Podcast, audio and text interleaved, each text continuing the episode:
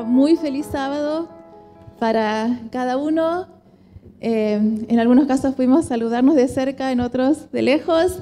Y para nuestros amigos, familiares, conocidos y quizás personas que no conocemos tampoco, que están del otro lado, un abrazo fuerte, sincero de corazón. Y como oraba Noé recién, el deseo y la necesidad es que el Espíritu de Dios sea quien nos guíe y con esa certeza y con esa convicción es que vamos a compartir su palabra. No sé a cuántos les gusta viajar. Veo varias manos, incluso por allá. Sí, a muchos nos gusta viajar eh, y no necesariamente tiene que ser un lugar lejano, exótico, desconocido. A veces vamos a los mismos lugares porque ya tenemos referencias, porque ya disfrutamos de estar ahí antes. A veces viajamos mucho, a veces viajamos poquito, pero en términos generales podemos decir que es muy placentero, es muy lindo poder viajar. Eh, algunos están ahora, de hecho, de viaje, de vacaciones, algunos acaban de llegar y están renovados en fuerzas y en entusiasmo. Eh, y algunos quizás no les gusta viajar, algunos son más caseros, prefieren quedarse en casa y está todo bien, está perfecto. Pero yo hoy quiero invitarlos a que juntos usemos nuestra imaginación y hagamos un viaje. Un viaje bastante especial, porque va a ser un viaje a Jerusalén. Y vamos a participar y disfrutar de la fiesta de la Pascua. ¿Sí? Así que vamos a leer primero tres versículos que están en Lucas, el capítulo 2. Vamos a leer de los versículos 40 al 42.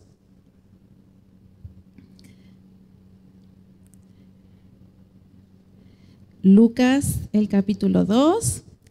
Y para entender el contexto de estos versículos, José, María y Jesús ya habían regresado de Egipto, ya se habían asentado nuevamente en Nazaret.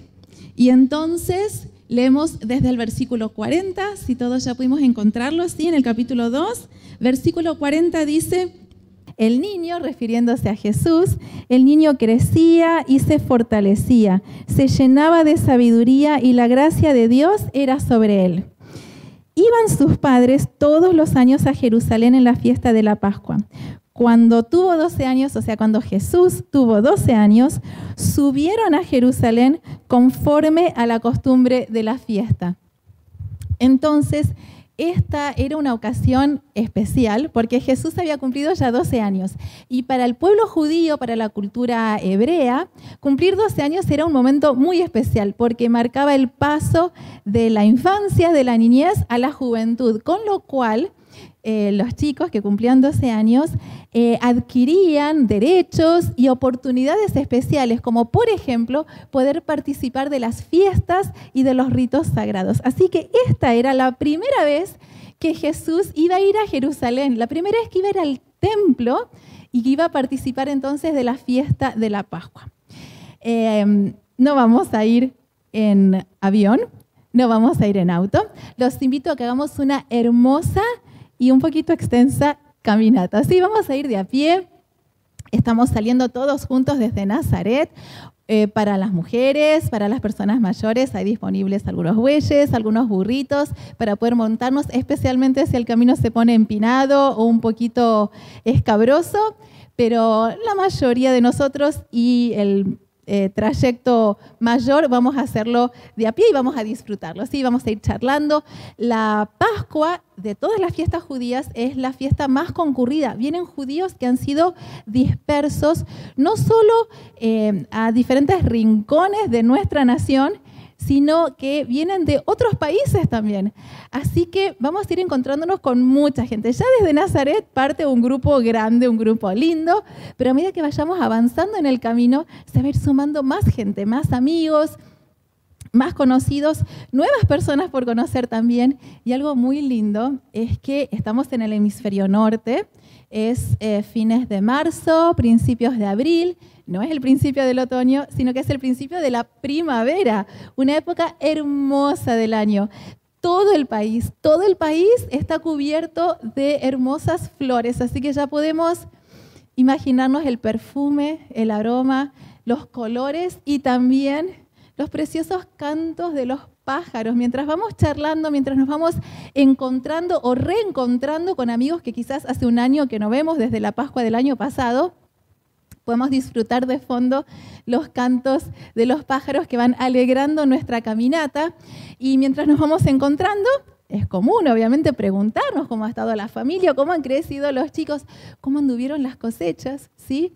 Y en este caminar también, a lo largo todo nuestro camino, nuestro sendero hacia Jerusalén, nos vamos encontrando con lugares memorables en la historia de Israel. Y nos detenemos y prestamos atención y los chicos preguntan y los papás y las mamás les van contando en cada lugar memorable cuál fue la intervención poderosa que Dios hizo en favor de su pueblo siglos atrás, hace mucho tiempo. Pero esto nos confirma que así como Dios intervino, hizo prodigios, milagros en favor de su pueblo mucho tiempo atrás, lo sigue haciendo ahora y lo seguirá haciendo en el futuro también. Y acá quiero detenerme un poquito, así como era muy importante para el pueblo de Israel eh, dar relevancia a estos hitos, a estos lugares especiales que Dios mismo les había dicho, eh, pongan piedras, hagan algo especial para recordar ustedes y para que también puedan enseñarles a sus hijos cuando pasen por ahí bueno, en nuestra vida personal, en nuestra vida familiar como iglesia, también es muy importante que tengamos esos momentos, esas ocasiones, esos recordatorios de cómo Dios intervino en nuestro favor en el pasado. Tenemos una cita que es muy conocida, que creo que podríamos repetirla de memoria, pero que voy a leerla textualmente porque es muy importante refrescar la vigencia que tiene. ¿sí? Eh, la cita dice, no tenemos nada que temer del futuro a menos que olvidemos la manera en que el Señor nos ha conducido y lo que nos ha enseñado en nuestra historia pasada. Arranca diciendo, no tenemos nada que temer del futuro. O sea que el deseo de Dios es que no tengamos miedo del futuro, de lo que está por delante, que no nos cause extrema preocupación ni ansiedad. Pero para lograr eso, para no tener miedo al futuro, necesitamos recordar. Y por lo tanto, si no recordamos, automáticamente vamos a tener miedo, ansiedad y mucha preocupación con respecto al futuro y no vamos a poder disfrutarlo, ni el futuro ni nuestro presente. Por eso es tan importante que dediquemos tiempo, no cada tanto, sino como un ejercicio saludable, el detenernos y recordar tantas situaciones en las que Dios en nuestra vida eh, quizás eh, en forma visible para otros o no, cosas que solo Dios y yo, solo Dios y nosotros sabemos, que nos dio sabiduría, que nos dio fuerzas, que abrió, abrió caminos en situaciones que parecían imposibles de resolver. Bueno, ese mismo Dios que estuvo presente en nuestra vida en el pasado, quiere estar presente hoy y va a estarlo en el futuro. Por eso podemos disfrutar del presente y proyectarnos hacia el futuro con mucha confianza, porque ese mismo Dios quiere estar con nosotros a lo largo de toda nuestra vida. Es un viaje, el que estamos haciendo a Jerusalén, que va a demorar varios días. Así que cuando llega la tardecita necesitamos detenernos, preparar algunas cositas y descansar para tomar nuevas fuerzas para mañana.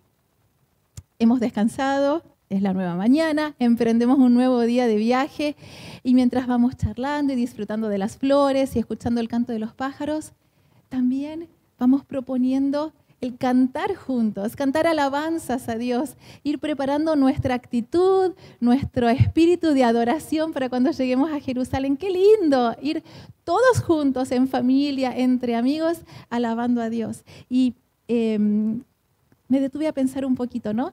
Eh, qué lindo cuando venimos el sábado de la iglesia, que también podamos tener esa preparación de adoración, de actitud de alabanza mientras venimos viajando hacia la iglesia. Obviamente ya desde que nos levantamos y nos cambiamos, nos preparamos en casa para venir, ya estamos con nuestra mente, con nuestra alegría puesta en la adoración en la iglesia. Pero qué lindo es poder venir en el viaje, eh, quizás de manera audible, si venimos en, en nuestro auto, o quizás de manera más silenciosa, si venimos en colectivo o venimos caminando, podemos venir ya cantando con una actitud de alabanza y de preparación para nuestra adoración acá en la iglesia. Pasamos ya algunos días de viaje y a lo lejos podemos ver las torres de Jerusalén. ¡Qué emoción! Estamos llegando, estamos llegando. Para Jesús todo es nuevo. Primera vez en Jerusalén, primera vez en el templo. Todo es muy especial. Jesús contempla con mucha atención cada detalle. Mira a los sacerdotes, observa sus vestiduras especiales, contempla su solemne ministerio, ve la víctima sangrante sobre el altar del sacrificio. Todos juntos nos inclinamos en oración frente a la nube de incienso que sube hacia Dios. Para Jesús todo es tan profundo, implica tanta reflexión, pero lamentablemente para la gran mayoría de los adoradores que están alrededor de Jesús, en esta gran multitud que ha llegado al templo de diferentes lugares, si bien es una celebración eh, bonita, alegre, que disfrutamos, para la gran mayoría se ha convertido en una formalidad. Perdió el significado, perdió el sentido Estamos porque, porque, bueno, ya es costumbre, ya es una rutina, venir todos los años a la Pascua, es muy lindo encontrarnos con amigos, con familiares, con conocidos que quizás hace un año que no vemos, la pasamos muy bien, pero perdemos el sentido de el verdadero significado de la Pascua. Y nos puede pasar lo mismo a nosotros eh, en nuestro venir a la iglesia cada sábado, en nuestro culto personal, en nuestro buscar a Dios cada día, podemos quizás gradualmente, paulatinamente, sin darnos cuenta, caer en el mismo formalismo que habían caído muchos de los adoradores que en este momento estaban en Jerusalén, en el templo, participando de la fiesta pascual. Ojalá que no sea nuestro caso, pero si lo es, estamos a tiempo para replantear cómo es nuestra relación con Dios, cómo es nuestro estudio de la Biblia, cómo son nuestras oraciones, nuestras charlas, nuestras conversaciones con Dios. Si notamos que hemos caído en la rutina, si el venir a la iglesia es algo bonito, pero ya es una costumbre, y, no notamos esa fuerza vivificante que viene del Espíritu, que nos renueva, que nos transforma nuestros objetivos, nuestras prioridades, nuestra manera de relacionarnos con los demás, bueno, contémosle también a Dios no sé qué está pasando, pero siento que esto es algo que no produce cambios en mí porque no, es una experiencia viva, no es una experiencia fresca, no porque dependa de Dios el que lo sea, depende de mí, de mi actitud, pero Dios tiene el poder para cambiar mi actitud y que mi experiencia con Dios cada día sea refrescante, sea renovadora y sea transformadora. Como decíamos, Jesús está maravillado por todo lo que está contemplando y prestando atención a cada detalle, a cada escena, ve cómo cada simbolismo se aplica y se relaciona de manera tan directa con su propia vida. Y día tras día, a lo largo de, la ceremonia de la fiesta de la Pascua, empieza a revelársele a nuestro Salvador el misterio de su misión. Y absorto, arrobado por todo lo que está comprendiendo, por la profundidad del verdadero significado de esta fiesta, de esta celebración, de todo lo que implica, Jesús necesita apartarse un poquito de sus padres y buscar la soledad. Y al buscar la soledad, eh, se aparta de la multitud, terminan los días de la celebración de la Pascua, y los adoradores, que como dijimos son una gran multitud, empiezan a salir, empiezan a salir. Ya de por sí en Jerusalén había una altísima densidad de población, había mucha gente, muchas personas. Bueno, empieza a organizarse el viaje de regreso, cada uno a su aldea, a su, a su pueblo, a su ciudad, a su país. Y Jesús queda como demorado en los atrios, pero los adoradores ya emprenden su viaje de regreso. Y Jesús es dejado atrás. Vamos a leer ahora los versículos 43 y 44. Estamos en el capítulo 2 de Lucas. Ya hemos leído del 40 al 42. Ahora vamos a leer los versículos 43 y 44. Al regresar ellos, ellos se refiere a José y María, y cuando dice al regresar no es que se está refiriendo al viaje ya terminado, sino que están comenzando el viaje de regreso, acabada la fiesta, se quedó el niño Jesús en Jerusalén sin que lo supieran José y su madre pensando que estaba entre la compañía, anduvieron durante un día y lo buscaban luego, ¿sí? entre los parientes y los conocidos. Pero vamos a detenernos acá. ¿Dónde estaba Jesús? Eh, el templo era grande, tenía muchas dependencias y una de ellas era usada como escuela sagrada, parecida a las escuelas de los profetas. Allí se reunían em, rabinos importantes, eminentes, con sus alumnos, y Jesús, que había sido durante estos días de la fiesta enseñado por Dios mismo, porque Jesús cuando vino acá a la tierra decidió, antes de salir del cielo, velar su divinidad. Así que vino acá a la tierra y como cualquiera de nosotros, Él era enseñado e iba aprendiendo día a día la profundidad de la palabra de Dios y de su voluntad, de lo que Él mismo había dicho y hecho siglos antes, ahora Él lo estaba aprendiendo como de cero. Y en esta fiesta pascual, Dios el Padre, Dios el Espíritu le habían estado revelando su misión, misterios profundos que él estaba comprendiendo eh, con mayor claridad. Y él entonces se dirigió a esta dependencia, a esta sala donde estaban los rabinos con sus alumnos y se sentó a los pies de estos rabinos como un alumno más, con su sencillez, con la espontaneidad de un chico, él tenía solo 12 años. Los escuchó y también empezó a hacer preguntas porque él quería seguir aprendiendo. Y a través de sus preguntas, eh, los rabinos empezaron a notar que Jesús tenía una comprensión, una interpretación mucho más profunda e incluso diferente a la que ellos habían hecho de las profecías, que de hecho estaban equivocadas muchas de sus interpretaciones. Y, Jesús iba por el camino correcto. Bueno, en estas charlas profundas trascendentes, eh, muy inspiradoras, muy interesantes, estaban involucrados Jesús, los rabinos y otras personas que estaban allí participando. Pero mientras tanto, mientras tanto, y como leímos recién, José y María ya habían emprendido su viaje de regreso a Nazaret, ya habían eh, viajado casi un día completo, charlando, tranquilos, distendidos, con sus amigos, con sus familiares, sus conocidos, recordando momentos lindos que habían vivido hacía pocas horas en, Jerusalén, en el templo, y no eran conscientes de que Jesús no estaba en el grupo, de que Jesús había quedado atrás. Y quiero detenerme acá un ratito para compartirles una anécdota familiar hace muchos años, terminando la década del 70, 1977, 78 más o menos, yo era chica, eh, muchos de ustedes quizás no habían nacido. Eh, bueno, en ese momento, ya desde hace unos años, eh, nuestros abuelitos maternos vivían en Estados Unidos y cada dos años venían acá a Argentina a visitarnos y pasaban un mes en casa. Y era un evento muy emotivo, muy especial, que esperábamos, anhelaban que se cumplieran esos dos años para que vinieran los abuelitos a casa a visitarnos, además de que nos traían sorpresas y regalos, obviamente el tiempo con ellos era hermosísimo. Y bueno, en esta ocasión fuimos a Ezeiza en un gran grupo. Si no recuerdo mal, éramos tres autos. Eh, íbamos, bueno, nosotros somos cinco hermanos, nosotros cinco con mis padres, y además iban más tíos y primos, íbamos todos juntos. Eh, en aquel momento, algunas décadas atrás, la información no se actualizaba como se actualiza ahora, ni tampoco había acceso a la información con la rapidez y la instantaneidad en que tenemos acceso ahora. Eh, en aquel momento yo recuerdo que mi mamá antes de salir a la mañana llamó a Ezeiza, le confirmaron el horario de llegada del vuelo que era el mismo que mi abuelita le había pasado a mi mamá, así que salimos tranquilos, fuimos a Ezeiza y cuando llegamos a Ezeiza, ahí nos enteramos de que el vuelo tenía varias horas de demora. no media hora, no una hora, sino varias horas de demora.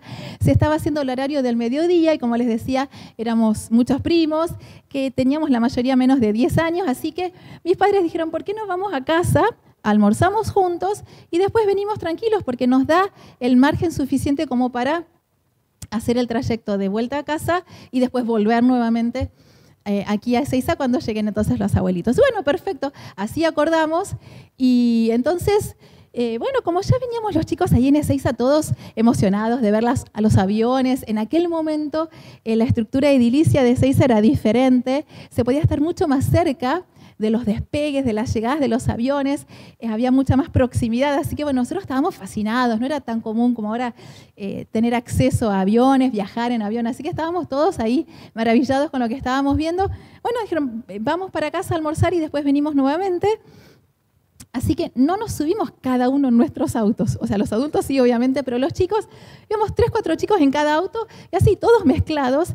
Y así fuimos a casa. Eh, los chicos enseguida nos pusimos a jugar, mi mamá, mis tías enseguida em, empezaron a atender el tema del almuerzo, algo sencillo, unos fideos para comer rápido y poder volver a Ezeiza. Y en estas ocupaciones y en estas emociones y charlas y demás, bueno, fueron pasando los minutos hasta que de repente suena el teléfono. Llamada de Ezeiza, eh, prefectura aérea. Resulta que Gusti eh, él tiene dos años menos que yo. Gusti había quedado en Ezeiza. ¡Tremendo!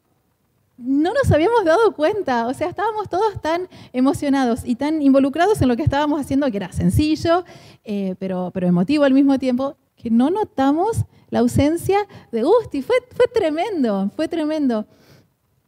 Y esto me hace pensar, ¿no? Y relacionándolo con este incidente de, de Jesús y de José y María que hicieron todo un día de trayecto sin él eh, y que se distrajeron y, no se dieron cuenta de que Jesús no estaba con ellos, dieron por sentado que Jesús estaría en algún lugar del grupo. Bueno, lo mismo nos pasó a nosotros, dimos por sentado que en algún lugar del grupo estaría Gusti, resulta que Gusti no estaba con nosotros, había quedado en Ezeiza. Y está bueno que podamos pensar un poquito, ¿no?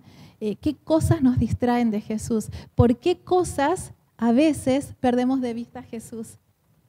Pueden ser cosas eh, buenas en sí mismas. O sea, ni José ni María estaban haciendo nada incorrecto, ni charlando de cosas inapropiadas, ni mis padres, mis tíos, nosotros no estábamos haciendo nada indebido.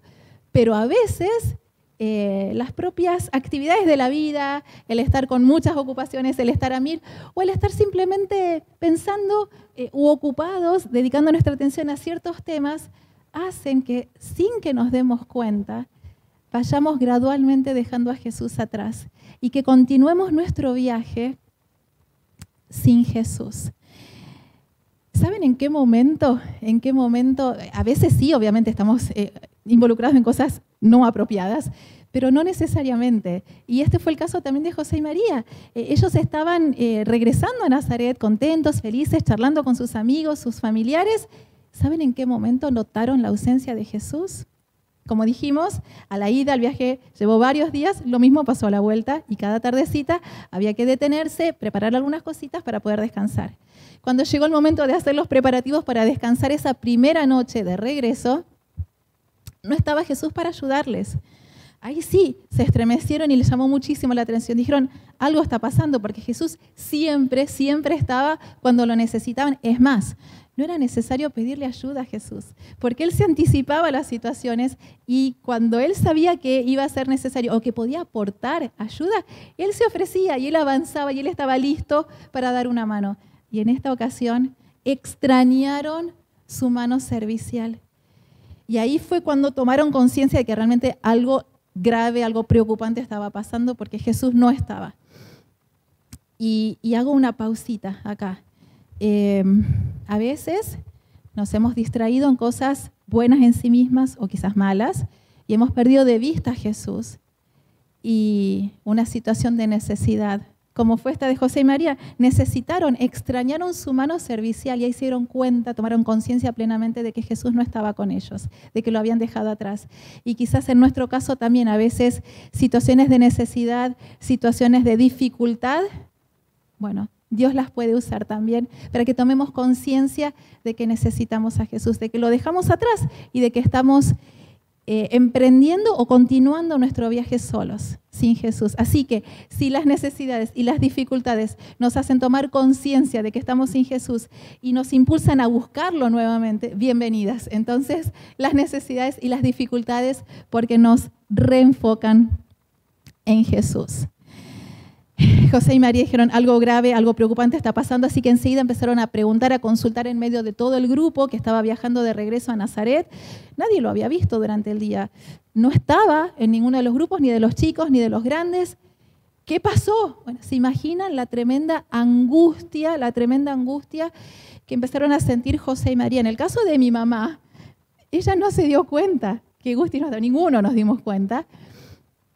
Eh, tomamos conciencia cuando recibimos la llamada, pero una llamada eh, tranquilizadora, porque no cualquier persona había encontrado a Gusti, sino que personal de prefectura aérea que lo estaban cuidando. De hecho, como era el horario del almuerzo, le habían dado un sándwich y demás. Así que Gusti, con sus cinco añitos, estaba tranquilo. Él se había entretenido jugando con las puertas automáticas del aeropuerto, que eran toda una novedad en aquel momento. No había, como ahora en todos los supermercados. No, era algo súper novedoso. Él se distrajo un ratito, nos perdió de vista a nosotros y nosotros lo perdimos de vista a él. Pero bueno, mi mamá en medio de la angustia, tenía eh, la tranquilidad de que estaba siendo cuidado por personal de la prefectura y que iban a estar velando por su seguridad hasta que nosotros pudiéramos llegar nuevamente a Saiza. En el caso de José y María, ellos no sabían dónde estaba Jesús. Sabían que no estaba en el grupo con ellos, pero no sabían si le había pasado algo en el camino, si se había perdido, si se había lastimado. No sabían que estaba en Jerusalén, en el templo la angustia que tuvieron fue tremenda y pudieron recordar en ese momento lo que había pasado cuando Jesús era bebé y que Herodes había intentado matarlo. Una angustia impresionante, impresionante tuvieron ellos. Ese día de camino lo habían hecho de manera placentera, tranquila. Ahora, cuando tomaron conciencia de la situación, dieron la vuelta y empezaron a correr desesperadamente a Jerusalén para poder encontrar nuevamente a su amado Hijo Jesús. ¿Qué fue lo que hicieron entonces? Vamos a leer el versículo 45 del mismo capítulo de Lucas 2, que nos dice, pero como no lo hallaron, ¿sí? Eh, nos referíamos al versículo anterior, ¿no? que lo buscaron entre los parientes y los conocidos, pero como no lo hallaron en el grupo, volvieron a Jerusalén buscándolo. Y esto es algo importantísimo.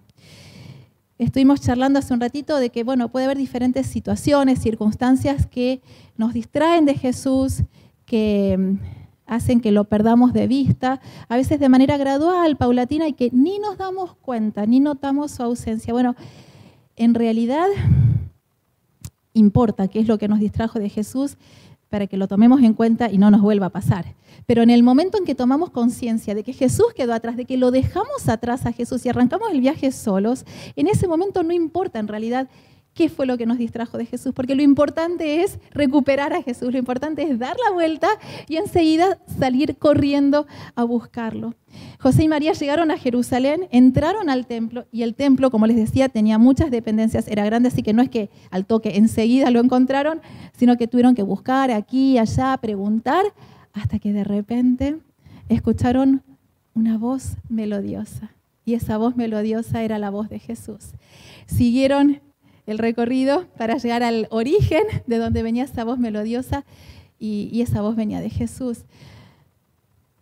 Y qué alivio, qué alivio cuando lo vieron a Jesús, qué alivio. Eh, podemos imaginar diferentes contextos o situaciones de cómo fue ese reencuentro, pero lo que la Biblia nos cuenta, y vamos a ir al versículo 48, es que María tuvo una actitud en la que quizás yo me siento reflejada o quizás varios podemos sentirnos identificados. Dice el versículo 48, cuando lo vieron se sorprendieron y su madre le dijo, hijo, ¿por qué nos has hecho esto? ¿Por qué nos hiciste esto? Tu padre y yo te hemos buscado con angustia. Y sí, claro, es súper entendible que estaban tremendamente angustiados. Pero la primera reacción de María, ¿cuál fue? El reproche. Y es tan humano, tan humano, que ante una situación en que nos angustiamos, lo primero que hacemos es reprochar al otro. Y lo peor es que muchas veces, y hasta incluso sin darnos cuenta, reprochamos a Dios. Dios, ¿por qué me pasa esto? Dios, ¿por qué me abandonaste? Dios, ¿por qué y por qué? Cuando en realidad Dios nos mira y nos dice, hijita, hijito, yo nunca te abandoné. Vos decidiste continuar solo tu viaje. Vos me dejaste atrás. Yo estaba desesperadamente esperando que me invitaras a ir con vos en tu viaje, pero vos quisiste ir solo, quisiste ir solita. Saben, Jesús no les reprochó nada. Jesús, que era el menor, y, supuestamente José y María eran quienes tendrían que haberlo cuidado, tendrían que haber estado atentos y haberse asegurado de que cuando emprendieran el viaje de regreso Jesús estuviera con ellos. Ellos no habían cumplido su responsabilidad como padres y sin embargo María le estaba reprochando a Jesús. Jesús no les reprochó nada. Y esta es la actitud de Jesús maravillosa que, me emociona. Eh, Jesús siempre, siempre nos está esperando con los brazos abiertos, no para reprocharnos, no importa, no importa por qué lo dejamos atrás, no importa cuál fue la circunstancia, no importa por cuánto tiempo estuvimos viajando solos sin Jesús cuando decidimos volver a buscarlo. Él siempre, siempre nos espera con los brazos abiertos, como el padre del hijo pródigo que estaba ansiosamente todos los días mirando a ver si su hijo decidía regresar y cuando lo vio a lo lejos abrió sus brazos, salió corriendo, lo abrazó, le dio besos. No empezó a reprocharle nada, lo abrazó, le expresó todo su amor, su perdón. Y algo hermosísimo que hace Jesús de manera instantánea. Decíamos que José y María llegaron con muchísima angustia, bueno, lo mismo nos pasa cuando estamos caminando y viajando sin Jesús. O sea, es imposible que, estemos realmente bien. Podemos tener parches, podemos tener situaciones superficiales que supuestamente nos hacen sentir bien, pero es imposible que estemos realmente bien si no estamos con Jesús. Cuando no estamos con Jesús hay angustia en nuestro corazón, pero cuando nos reencontramos con Jesús, Él transforma esa, angustia en una hermosísima paz, en una hermosísima paz no nos reprocha el haberlo dejado atrás. Eh, no, hace un historial de situaciones. Nos espera con los brazos abiertos y esa angustia que teníamos la transforma inmediatamente en una preciosa paz. Y quiero que busquemos juntos, ahora para cerrar entonces, Jeremías, el capítulo 29, el versículo 13. Es un versículo muy conocido pero creo que es importante que lo recordemos no solamente hoy, sino que, el Espíritu nos lo recuerde varias veces a lo largo de, de nuestras jornadas. Jeremías 29, el versículo 13. Y nos dice, me buscaréis. Y que dice, a veces en algunos casos, si las cosas van bien, depende de cómo se portaron, ahí puede ser que entonces me encuentren. ¿Qué dice el versículo? Me buscaréis y me hallaréis. Es una certeza. Me buscaréis y me hallaréis. Y la única condición necesaria es porque me buscaréis de todo vuestro corazón.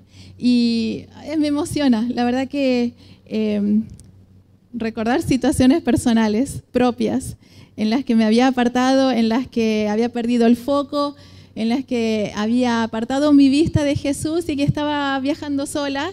Eh, pero tomé conciencia, el Espíritu me, me abrió los ojos, me mostró que estaba caminando sin Jesús y no importa, o sea, es importante qué nos distrajo de Jesús para analizarlo y no volver a caer en esa situación. Pero en el momento de buscar a Jesús no importa qué fue lo que nos distrajo, no importa cuál fue el motivo por el cual lo dejamos atrás. Lo importante es, como hicieron José y María, dar vuelta y salir corriendo a buscar a Jesús.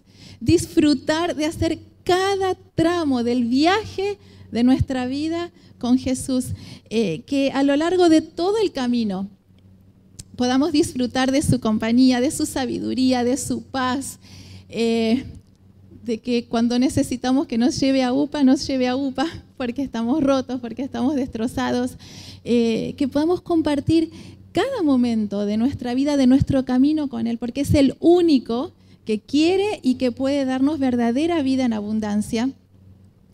Y, que entonces, eh, a lo largo de todo el camino, podamos, como decíamos, disfrutar de la compañía de Jesús, de la presencia poderosa, hermosa, melodiosa de Jesús en nuestra vida, recordando cómo intervino en nuestro favor en el pasado para que podamos avanzar con confianza en el presente y proyectarnos hacia el futuro, renovando un vínculo fresco, no formal, cada día, cada instante, en lo que estamos haciendo durante el día, compartir todo con Jesús.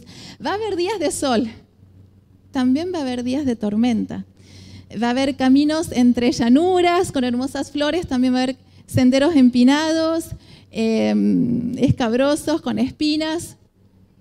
Pero si estamos transitando todo tipo de camino con Jesús, sabemos que vamos a poder atravesarlos victoriosamente y que cuando Él venga, vamos a poder verlo cara a cara y entonces vamos a estar para siempre con Él. Y ese, ese es el, anhelo más profundo que tengo. Podemos tener un montón de objetivos para este año.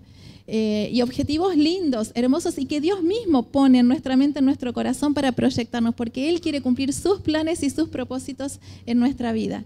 Pero que el mayor de todos sea viajar con Jesús cada día a lo largo de las diferentes situaciones y circunstancias del día. Y si en algún momento, por el motivo que fuera, lo dejamos atrás y tomamos conciencia de que estamos viajando solos, demos la vuelta y salgamos corriendo a buscarlo para que no sigamos ninguna partecita más de nuestro viaje sin Jesús.